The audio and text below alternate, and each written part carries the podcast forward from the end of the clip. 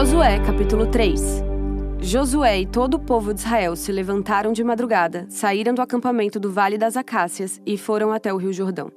Antes de atravessarem o rio, eles acamparam ali. Três dias depois, os líderes passaram pelo meio do acampamento, dizendo ao povo: Quando vocês virem os sacerdotes levitas carregando a arca da aliança do Senhor, nosso Deus, arrumem as suas coisas e sigam a arca. Assim vocês ficarão sabendo para onde ir, pois nunca passaram por esse caminho. Porém, não chegue perto da arca, fiquem longe dela, mais ou menos um quilômetro. Josué disse ao povo: Purifiquem-se, porque amanhã o Senhor fará grandes coisas entre vocês. Depois disse aos sacerdotes: Peguem a arca da aliança e vão na frente do povo. E eles fizeram o que Josué mandou. Aí o Senhor disse a Josué: por causa daquilo que vou fazer hoje, todo o povo de Israel vai saber que você é um grande homem. Eles saberão que, assim como estive com Moisés, também estarei com você. Dê aos sacerdotes que estão carregando a arca a seguinte ordem: quando chegarem ao rio, parem dentro da água, perto da margem. Então Josué disse ao povo: Venham cá e prestem atenção naquilo que o Senhor nosso Deus vai dizer. Pelo que vai acontecer, vocês ficarão sabendo que o Deus vivo está entre vocês e que sem falta expulsará os cananeus, os heteus, os heveus, os perizeus, os girgazeus, os amorreus e os jebuseus. A arca da aliança do Senhor de toda a terra vai atravessar o rio Jordão na frente de vocês. Agora escolham doze homens, um de cada tribo de Israel quando os sacerdotes que estão carregando a arca da aliança do Senhor Deus, o Senhor de toda a terra, puserem os pés dentro da água, o Jordão vai parar de correr e as águas da parte de cima ficarão amontoadas num lugar. Era o tempo da colheita e as águas do rio haviam coberto as margens. Foi nessa ocasião que o povo saiu do acampamento para atravessar o Jordão. Os sacerdotes iam na frente, levando a arca da aliança. Quando chegaram ao Jordão e puseram os pés dentro da água, ela parou de correr e ficou amontoada na parte de cima do rio até Adã, cidade que fica ao lado de Sartã, na parte de baixo. O rio secou completamente até o Mar Morto. Então o povo passou para o outro lado, perto de Jericó. Enquanto os israelitas atravessavam pisando terra seca, os sacerdotes que levavam a arca ficaram parados no seco, no meio do rio Jordão, e ficaram ali até que todo o povo acabou de passar. Josué, capítulo 4 Quando todo o povo de Israel acabou de atravessar o rio Jordão, o Senhor disse a Josué: Escolha doze homens, um de cada tribo, e dê esta ordem. Peguem doze pedras do meio do rio Jordão, do lugar onde os sacerdotes ficaram parados. Levem essas pedras e coloquem aonde acamparem hoje à noite. Então Josué chamou os doze homens que havia escolhido e disse: Passem adiante da arca da aliança do Senhor o Deus de vocês, e sigam até o meio do Jordão. Cada um ponha no ombro uma pedra, uma para cada tribo de Israel. Essas pedras ajudarão o povo a lembrar daquilo que o Senhor tem feito. No futuro, quando seus filhos perguntarem o que essas pedras querem dizer, vocês contarão que as águas do Jordão pararam de correr no dia em que a arca da aliança atravessou o rio. Essas pedras farão com que o povo de Israel lembre sempre desse dia. Os homens fizeram o que Josué mandou. Como o Senhor Deus tinha dito a Josué, eles pegaram do meio do rio Jordão doze pedras, uma para cada tribo de Israel, e as levaram e colocaram no acampamento. Josué também pôs doze pedras no meio do Jordão, no lugar onde os sacerdotes que carregavam a arca haviam parado. Essas pedras ainda estão lá. Os sacerdotes ficaram parados no meio do Jordão, até que foi feito tudo o que o Senhor, por meio de Moisés, havia mandado Josué falar ao povo. Então o povo se apressou e atravessou o rio.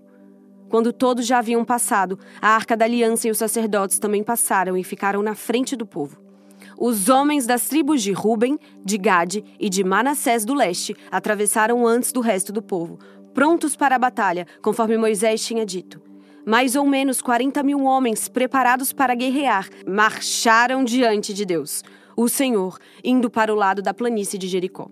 Naquele dia, o Senhor fez com que o povo de Israel ficasse sabendo que Josué era um grande homem. E durante a vida de Josué, eles os respeitaram, assim como havia respeitado a Moisés. E o Senhor Deus disse a Josué: Mande sair do rio Jordão os sacerdotes que estão carregando a arca da aliança. Josué fez isso. E depois que os sacerdotes saíram do Jordão e pisaram a terra seca, o rio começou a correr de novo e cobriu as margens como antes. O povo atravessou o Jordão no dia 10 do primeiro mês e acampou em Gilgal, a leste do Jericó. Ali Josué fez um monumento com as doze pedras que havia tirado do Jordão e disse ao povo de Israel: Quando no futuro os filhos perguntarem aos pais o que estas pedras querem dizer, vocês explicarão que o povo de Israel atravessou o rio Jordão em terra seca. O Senhor, o Deus de vocês, secou o Jordão para vocês atravessarem, assim como secou o Mar Vermelho para nós passarmos. Por causa disso, todos os povos da terra vão conhecer o poder do Senhor, o Deus de vocês, e vocês o respeitarão para sempre. Jó, capítulo 22. Então ele faz da região de Temã, em resposta, disse: Será que uma pessoa, por mais sábia que seja, poderia ser útil para Deus? Será que interessa ao Todo-Poderoso que você seja honesto? Que lucro tem ele se você é correto em todas as coisas?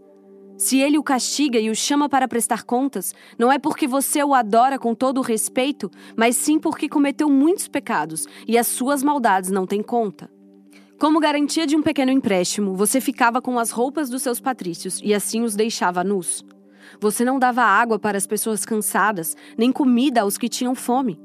Você usou a sua posição e o seu poder para se tornar o dono da terra. Você roubou e maltratou os órfãos e nunca ajudou as viúvas. Por isso agora você está cercado de perigos e de repente o medo toma conta de você. A escuridão é tanta que você não enxerga nada e uma enchente o arrasta. Deus está nas alturas do céu e olha para baixo e vê as estrelas, embora elas estejam lá no alto. Mas você pergunta: será que Deus sabe alguma coisa? As nuvens escuras ficam no meio como é que ele pode nos julgar? Jó, você acha que as grossas nuvens não deixam que Deus nos veja quando ele está passeando pelo céu? Será que você quer andar nos caminhos que os maus têm seguido desde os tempos antigos? Eles morreram de repente, como se fossem levados por uma enchente. A Deus eles diziam: Deixa-nos em paz! E comentavam: O que pode o Todo-Poderoso fazer em nosso favor? Foi Deus quem encheu de coisas boas as casas dos maus, porém eu não quero pensar como eles. As pessoas honestas ficam alegres e as corretas riem ao verem que as riquezas dos maus são destruídas e que as sobras são devoradas pelo fogo. Jó, faça as pazes com Deus. Deixe de tratá-lo como inimigo, e assim ele dará a você tudo o que há de bom.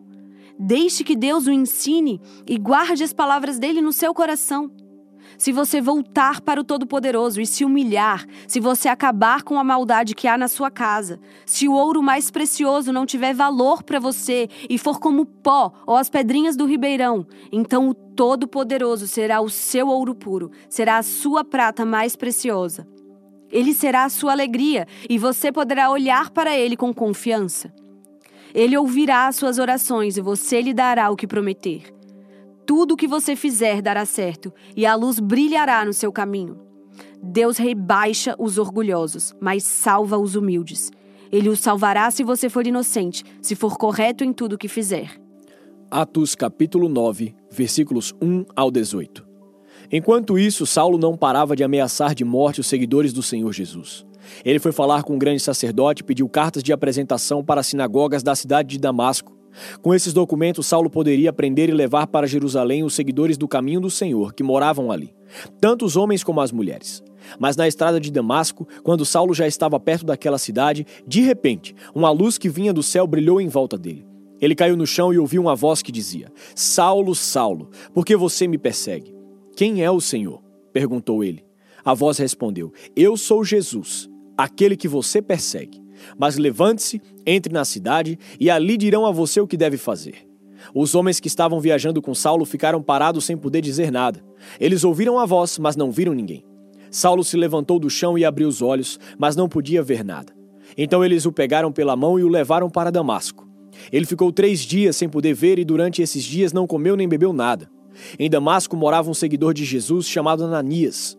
Ele teve uma visão e nela apareceu o Senhor chamando. Ananias, ele respondeu: Aqui estou, Senhor. E o Senhor lhe disse: Apronte-se e vá até a casa de Judas, na rua direita, e procure um homem chamado Saulo, da cidade de Tarso. Ele está orando e teve uma visão. Nela apareceu um homem chamado Ananias, que entrou e pôs as mãos sobre ele, a fim de que ele pudesse ver de novo. Ananias respondeu: Senhor, muita gente tem me falado a respeito desse homem e de todas as maldades que ele fez em Jerusalém com os que creem no Senhor. E agora ele veio aqui em Damasco com autorização dos chefes dos sacerdotes para prender todos os que te adoram. Mas o Senhor disse a Ananias: Vá, pois eu escolhi esse homem para trabalhar para mim, a fim de que ele anuncie o meu nome aos não-judeus, aos reis e ao povo de Israel. Eu mesmo vou mostrar a Saulo tudo o que ele terá de sofrer por minha causa.